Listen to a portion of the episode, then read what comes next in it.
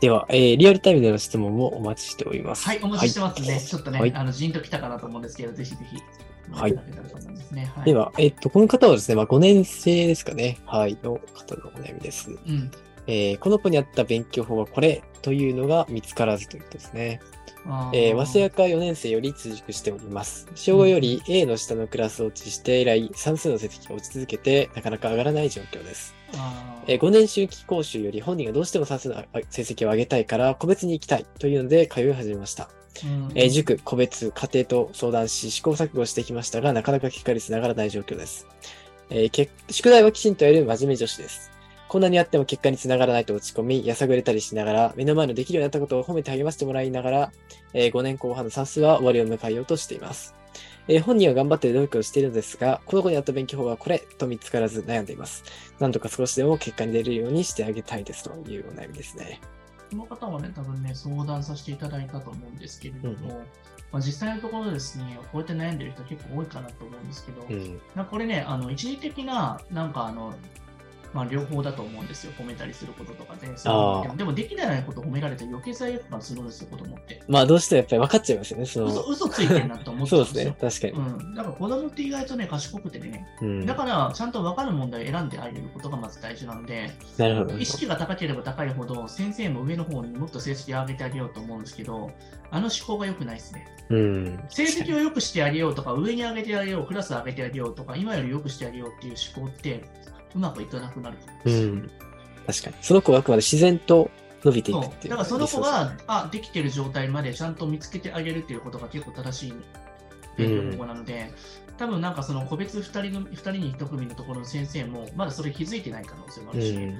教材自体が難しすぎることに気づけてない可能性があるから、真面目な人ほど、目先のことをしっかりこなさなきゃいけないっていうことなんだけれども、なんかちょっとね、真面目な子には、不真面目な視線じゃないけれども、意外とこのやり方って私に合ってないかもしれないっていうやり方とかを疑いの目で持ってもらってもいいと思うし、に。うん。うん。だからね、真面目な子って本当にね、先生の言うことを鵜呑みにするんですよね。ああ、自分であまり考えずにこう、受け入れてしまうというか、確かにやっぱ。子供が真面目だと、親も真面目なんですよ、基本的には。だからお母様方もすごく真面目だから、あこの先生言ってることだったりとか、やらなきゃいけないんだなとか。しかもう、んこれもさ、5年の後半のさ、終わりを迎えようと多分5年の後半ばっかやってんじゃないかなと思う。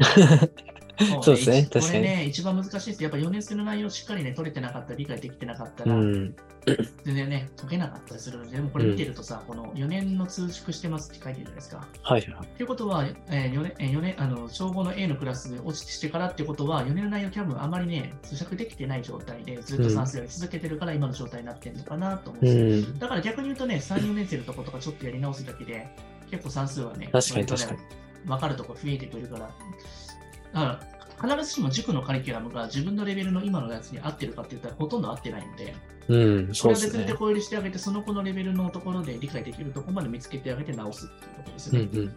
今、だから対症療法的な勉強とか褒めることよりも、本質的な部分の、そのなんか、がんの部分っていうのは、その子の理解できるところまでの勉強方法だったりとか、内容をしっかり見つけてあげることが、対症療法じゃなくて、うん本質的な治療になるのかなと思いますね。なるほど。じゃあもう勉強方法というか、その勉強のレベルをある種その子に合わせてあげるっていうのはすごく重要だと。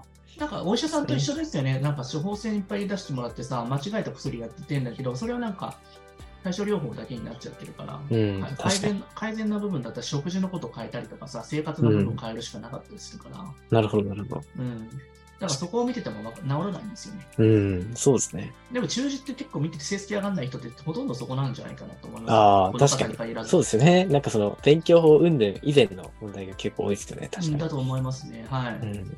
なので、その辺のところはね、我々のような、その人たちになんかその部分的に改善してもらったりとか、メンタルのこと、その基礎的な部分をしっかり評価してもらうと、後々ね、でもこれってね、気をつけなきゃいけないのが、うん、その場しのぎでパンとやってややって、すぐにやったじゃなくて、まあ、6年生とかなっても結構遅かったりするから、うん。今この時期くらいでやっとかないと、まあ、後々間に合わなくなるから、タイミング的には今かなって思うんですよね。うん。確かに確か先延ばしにすると結構危険だったりするので、に。うん。